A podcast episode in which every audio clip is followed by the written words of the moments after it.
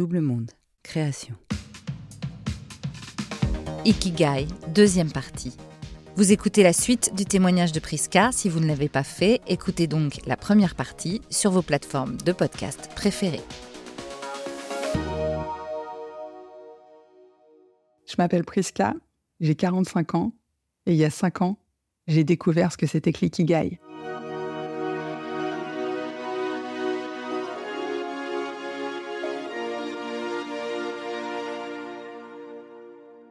Je viens de lire ce livre qui m'a été mis dans les mains et qui est euh, une création de cette entreprise que j'aurais aimé pouvoir citer, mais je ne suis pas très douée en nom, euh, et qui euh, justement propose d'amener l'ikigai au sein des entreprises.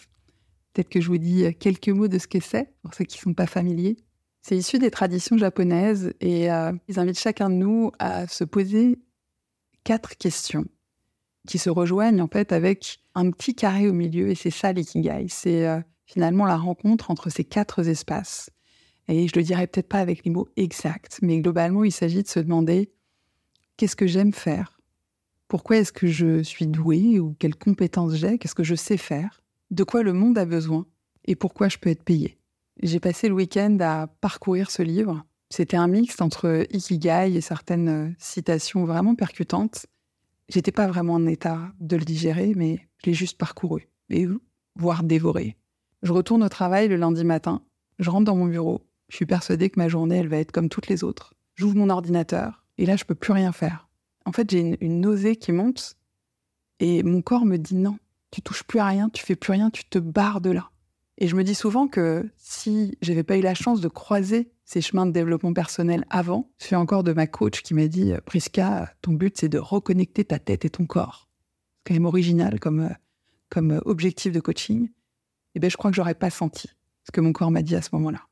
Et j'ai vraiment euh, beaucoup de pensées pour les gens qui terminent sur leur canapé à ne plus rien pouvoir faire. Et c'est important pour moi d'en parler. C'est ça le burn-out. C'est même plus être capable de, sourire à ses enfants quand ils viennent. C'est tout est débranché. La plupart des gens réussissent à se reconstruire et parfois d'une façon meilleure qu'avant, mais pour certains, c'est pas le cas.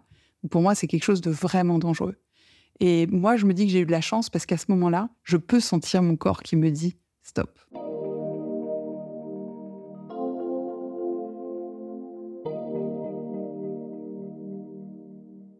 J'ai cru que j'allais reprendre mon boulot au bout d'une semaine. Je l'ai repris au bout de trois mois et je pense que j'étais réellement remise au bout de six mois. C'était assez schizophrène parce qu'en fait, personnellement, j'allais très bien. Donc j'ai cru que je pourrais reprendre le boulot. Mais dès que je me reconnectais à mon travail, c'était la même sensation, la même incapacité à faire quoi que ce soit. Donc j'ai fini par accepter que je ne pouvais plus. Par accepter que toute cette belle aventure dans laquelle j'avais embarqué mes équipes, qui avaient goûté à une autre façon de faire, eh ben ça allait s'arrêter. Et qu'il y avait de grandes chances qu'ils retournent dans un mode de fonctionnement très classique. Et ça, ça a été très dur pour moi. Parce qu'avant de me rencontrer, ils ne savaient même pas que c'était possible. Et maintenant, ils savaient et ils allaient subir un mode de fonctionnement un peu moins vivant. Tout ça, il a fallu que je le digère. Et là encore, euh, ben, je me rends bien compte que l'équation, elle n'intégrait pas vraiment Priska. C'était toujours ah ouais, mais les autres. Alors que moi, j'étais sur mon canapé et je pouvais plus rien faire. Donc j'ai laissé passer du temps et j'ai rouvert cet ouvrage. Et je me suis posé ces questions. Et je crois que c'est vraiment à ce moment-là où ma vie a changé, parce que j'ai intégré Priska dans l'équation. Qui elle est, Priska Qu'est-ce qui l'éclate, en fait? Qu'est-ce qui lui donne de l'énergie? Qu'est-ce qu'elle aime faire? Qu'est-ce qu'elle fait bien? J'avais aucune de ces réponses. Je savais bien qu'il fallait que je fasse un truc euh, plutôt sympa pour moi, donc j'avais choisi le domaine de la restauration pour que ça ait un peu de sens, parce que je savais que je ne pourrais pas faire quelque chose qui n'avait pas de sens pour moi. Et ça s'arrêtait là. Et à partir de là, c'est ouvert tout un autre pan de ma vie. Je suis finalement restée dans cette entreprise, puisque je leur ai dit que la seule chose que je pouvais faire, c'était de contribuer à la transformer. Il y a eu un poste de créé au sein du comité DRH pour expérimenter d'autres façons de faire. Et j'ai vécu des moments incroyables avec les managers qui venaient me voir en me disant bah, Écoute, Priska, je comprends pas. Moi, je faisais pareil, je fais pareil depuis 20 ans. Et ça s'est toujours hyper bien passé avec mes équipes. Mais là, en fait, bah, ça marche plus. Et en fait, je sais pas comment faire d'autre. Et je vois que c'est dur pour mes équipes. Après, j'ai compris que c'était dur pour eux aussi, mais ils avaient quelques points communs avec moi. Donc, euh, ils se posaient pas trop cette question-là. Et là, de là a émergé d'autres manières de faire en tenant compte de ce que j'avais euh, perçu, en fait, et les salariés et les managers ont besoin de sortir de ce conditionnement pour créer un autre équilibre dans lequel on est tous des humains, avec la même valeur, avec des missions différentes, et on contribue à un tableau commun.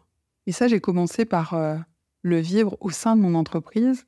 J'ai vécu ça pendant un an et demi à deux ans. M'avait prévenu que c'était une initiative temporaire, puisque le COMEX qui a validé ça n'avait pas tout à fait compris ce qu'ils avaient validé, et moi non plus d'ailleurs, parce que je savais absolument pas ce que j'allais faire. J'avais tout à inventer, ça tombe bien, j'adore ça. Et puis euh, est arrivée la crise du Covid. Pour une boîte de service euh, comme celle dans laquelle j'étais, ça avait un impact énorme. Et même pour moi, de rester euh, en tant qu'aide dirigeant, alors que tout le monde était dans l'urgence de gérer vraiment au plus près pour tout le monde, ça n'avait de toute façon pas de sens. On m'a proposé de retrouver un job classique. J'étais même étonnée qu'on me le propose. Le DRH a convenu que c'était pour la forme, mais qu'il connaissait déjà ma réponse. Donc j'ai dit non et je me suis dit, bah, ça fait 20 ans que je suis dans cette entreprise, donc c'est l'occasion de créer ce chemin, ce truc-là que je ressens en moi depuis toujours, qu'un autre chemin est possible, et de, et de le vivre en tant qu'entrepreneur.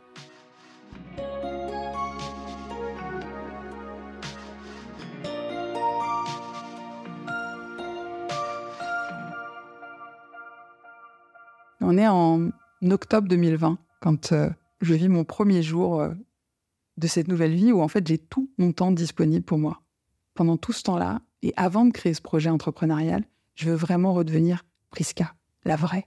Je veux lâcher toutes ces casseroles, tous ces costards que je me suis mis, et je veux juste vivre ce que je suis pleinement, quoi. Et puis il y a autre chose, c'est qu'en fait, moi je sais qu'entrepreneur classique, ça me convient pas. Le côté businessman qui se lève le matin pour euh, faire croître son chiffre d'affaires, ça me parle pas du tout. Le côté toujours plus vite, toujours plus, non plus. Parce qu'il y a une part de moi qui est très très sensible à la dimension environnementale, et en fait, je crois réellement que c'est cette accélération permanente qui, quel que soit le sujet, finalement, est, un des principaux bugs de notre société. Donc je me dis, je veux pas faire comme ça. Donc en gros, ça revenait à, à peu près tout questionner, euh, voilà, de la façon dont j'établis mes prix, aux conditions générales de vente que je trouvais vraiment trop ennuyeuses. Donc j'ai créé des conditions de coopération où je parle juste avec mes mots vivants pour dire ce qu'on va vivre ensemble, en me disant, bah, ce que ça fait fuir, c'est bien parce qu'en fait, euh, on n'a sûrement rien à vivre ensemble et c'est pas grave. J'ai créé le début de l'aventure dans l'entreprise, avec cette intention très tournée vers euh, le quotidien, en fait, de, permettre à chacun d'apporter sa valeur au projet concret, parce qu'en fait, je suis quelqu'un qui aime bien faire son travail. Et un jour, j'ai dit à un collègue qui était plutôt flemmard, je lui ai dit, mais tu sais, c'est pas pour le boss que je fais bien mon travail. C'est parce que je ressens une joie énorme à avoir euh, vivre des choses qui ont du sens, à créer de la valeur. C'est pour moi que je le fais, c'est pour personne d'autre, quoi. Et du coup, je crois que cette, cette exaltation du travail bien fait, ben, j'avais envie de la partager à des gens qui peut-être n'avaient pas reçu cette culture ou qui peut-être savaient pas qu'ils pouvaient apporter cette valeur aussi à l'entreprise. Donc au départ, c'était vraiment très concret. Et en fait, quand je me suis retrouvée à côté de ces managers, de euh, parfois des générations de, de 50 ans, quoi, qui venaient me voir en disant bon bah voilà, j'ai tel enjeu, euh, oui oui, je suis prêt à, expérimenter un autre chemin. Moi, je m'attendais juste à leur apprendre une nouvelle posture. Si tu faisais comme ça, bah, je te propose de venir comme ça. Et en fait, là, il s'est passé un truc auquel je m'attendais pas. C'est que, et eux non plus d'ailleurs, c'est qu'en fait, on s'est retrouvés à mettre le doigt sur des choses ensemble, sur des choses extrêmement profondes, extrêmement personnelles, qui conditionnaient finalement euh, leur façon d'être, un peu comme je l'ai raconté dans le premier épisode pour moi. Et je me retrouvais face à ces nœuds qui, de toute évidence, avaient un impact sur tout le reste, mais j'avais pas de clé pour leur permettre de les dépasser. Donc quand je me suis retrouvée euh, toute seule sur mon canapé, je me suis dit, oui, j'ai envie d'aller chercher des compétences qui me permettent du coup d'aller plus loin sur cette transformation pour permettre aux gens et à moi aussi de rechausser vraiment mes baskets. Et en fait, en faisant ça, j'ai été tellement émerveillée par l'impact que ça avait sur la vie des gens. Un peu comme si je voyais euh, cet élan de vie qui reprenait en fait sa place et qui, apparaissait sur le visage des gens. Enfin, parfois, je me dis, euh, je devrais reprendre des photos avant-après. il y a quelque chose qui me touche profondément en fait euh, dans, ces accompagnements individuels. Et en fait, je me suis un peu gourée de route à un moment donné. C'est-à-dire que euh, je suis restée dans cet univers-là, et c'était drôle parce qu'en fait, les gens me renvoyaient que, à nouveau, j'étais un ovni. J'essayais, je proposais, je voyais des gens qui eux-mêmes étaient dans l'accompagnement et je ressentais que le chemin que moi je proposais aurait pu être hyper riche pour eux. Et rien que le fait de leur proposer, ils prenaient ça comme si je me mettais au-dessus d'eux. je dis, bah déjà, ça, c'est pas possible parce que moi, je suis jamais au-dessus de quelqu'un. Donc, euh, donc, je me suis un peu pris les pieds dans le tapis. C'était pas toujours confortable. J'ai quand même vécu des accompagnements euh, hyper chouettes pour des personnes qui ont su percevoir la valeur de, ce que ça pourrait leur apporter. Et en fait, j'ai eu le jour où quelqu'un m'a dit Mais tu sais, c'est pas évident ce que tu fais parce que toi, euh, bah, en fait, tu t'adresses, imagine, sur 100 personnes. il y a peut-être que 10% en fait qui sont intéressés par le développement personnel. Donc c'est que eux que tu vas pouvoir toucher. Et là, c'est marrant, hein, comme quand on lui dit un truc faux, des fois on a la réponse du vrai. À l'intérieur de moi, ça dit bah non, pas du tout, non. Moi, je m'adresse aux 90 qui tous les jours se lèvent pour faire leur job, qui aiment l'action, qui aiment le concret, qui aiment le quotidien. Et en fait, justement parce qu'eux, ils n'ont pas le temps d'aller passer deux, trois jours, une semaine en dev perso, moi, je leur livre un truc. Finalement, je leur livre ce dont j'avais profondément besoin dans cette aventure de directrice régionale, c'est-à-dire un chemin concret, factuel. Et moi, je pars du principe qu'aujourd'hui, on nous impose une façon de faire. On nous apprend à tout anticiper, tout penser dans notre tête. On nous apprend à culpabiliser si jamais on n'a pas fait tout extrêmement bien. Donc on est déjà dans un chemin tout tracé. Donc moi j'en propose un autre. J'oblige personne à le rejoindre, mais simplement, moi j'ai eu besoin qu'il soit concret et opérationnel. Et donc finalement, j'ai apporté ma dimension opérationnelle sur ce chemin des dynamiques humaines. On parle souvent d'alignement, mais je crois que c'est le jour où on y est qu'on sait qu'on y est. Et avant, il bah, faut rien lâcher en fait. Et au moment où j'ai entendu ça, je me suis dit, mais, non, en fait, c'est sûr que je disais à tout le monde, je sais que je ne suis pas coach, mais je sais pas exactement ce que je suis. Et en fait, j'ai compris pourquoi. C'est parce qu'en fait, moi, c'est vraiment l'univers de l'action qui me plaît. Mais on peut être dans l'action et on peut être épanoui et on peut se sentir bien et on peut ne pas s'épuiser, comme moi, euh, je l'ai vécu. Et aujourd'hui, je me régale parce que autant quand tu fasses à quelqu'un qui est dans un profond mal-être, bah, pour lui proposer un accompagnement. J'ai l'impression de marcher sur des jeux, j'ai l'impression presque de, prendre son mal-être en otage pour lui vendre un truc. Enfin, c'est horrible, quoi. Donc, en fait, euh, la posture de vente, je la trouvais tout à fait inadaptée. Mais par contre, si je suis face à un entrepreneur qui veut pas se faire accompagner, parce que c'est ça le principe, hein. moi, je m'adresse à des gens, euh, des créateurs de sens, sensibles et singuliers, qui souvent savent pas qu'ils sont sensibles parce qu'ils l'ont bien planqué comme moi pendant des années et ils n'osent pas leur singularité. Et par définition, nous sommes des personnes qui nous débrouillons toujours tout seuls. Donc déjà, ils cherchent absolument personne pour les aider. Et en plus, je propose un chemin d'avant-garde qui, globalement, ne bah, parle pas encore, puisqu'en fait, euh, c'est très nouveau. Il y a plein d'autres acteurs hein, qui proposent des choses aussi très avant-gardistes. Je suis pas du tout la seule, mais du coup, c'est nouveau. Et en fait, ça a réveillé chez moi ce côté joueur, ce côté euh, qui aime les défis. Et j'ai senti que d'un coup, tout ce que j'étais, en fait, trouvait sa place. Que j'avais pas besoin de mettre la sourdine sur le piano. Je pouvais y aller en version un peu provoque. En fait, c'est une aventure que je propose. C'est pas du développement personnel, c'est une aventure intérieure.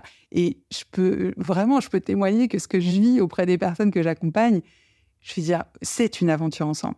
Ce que j'ai pas dit, c'est que l'aventure, elle se situe beaucoup dans l'espace du cœur, qui, comme je disais dans le premier épisode, a été mon grand oublié pendant des années, que j'ai planqué parce que je savais pas quoi en faire.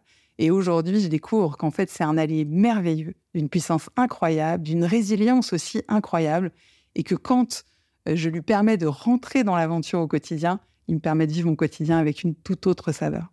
C'est assez étrange, mais j'ai vraiment l'impression que quand les années passent, dans notre société, on dit que c'est terrible, c'est affreux, on devient vieux, on a des rides, on vaut plus rien. Bon, ça, c'est la vision qu'on nous transmet. Et en fait, pour moi, il se passe un truc, c'est que on devient conscient qu'à un moment donné, ça va s'arrêter. Et c'est comme s'il y avait quelque chose qui se crée à l'intérieur de dire non, mais là, en fait, euh, j'ai plus ni l'énergie ni le temps de courir un milliard de lièvres à la fois.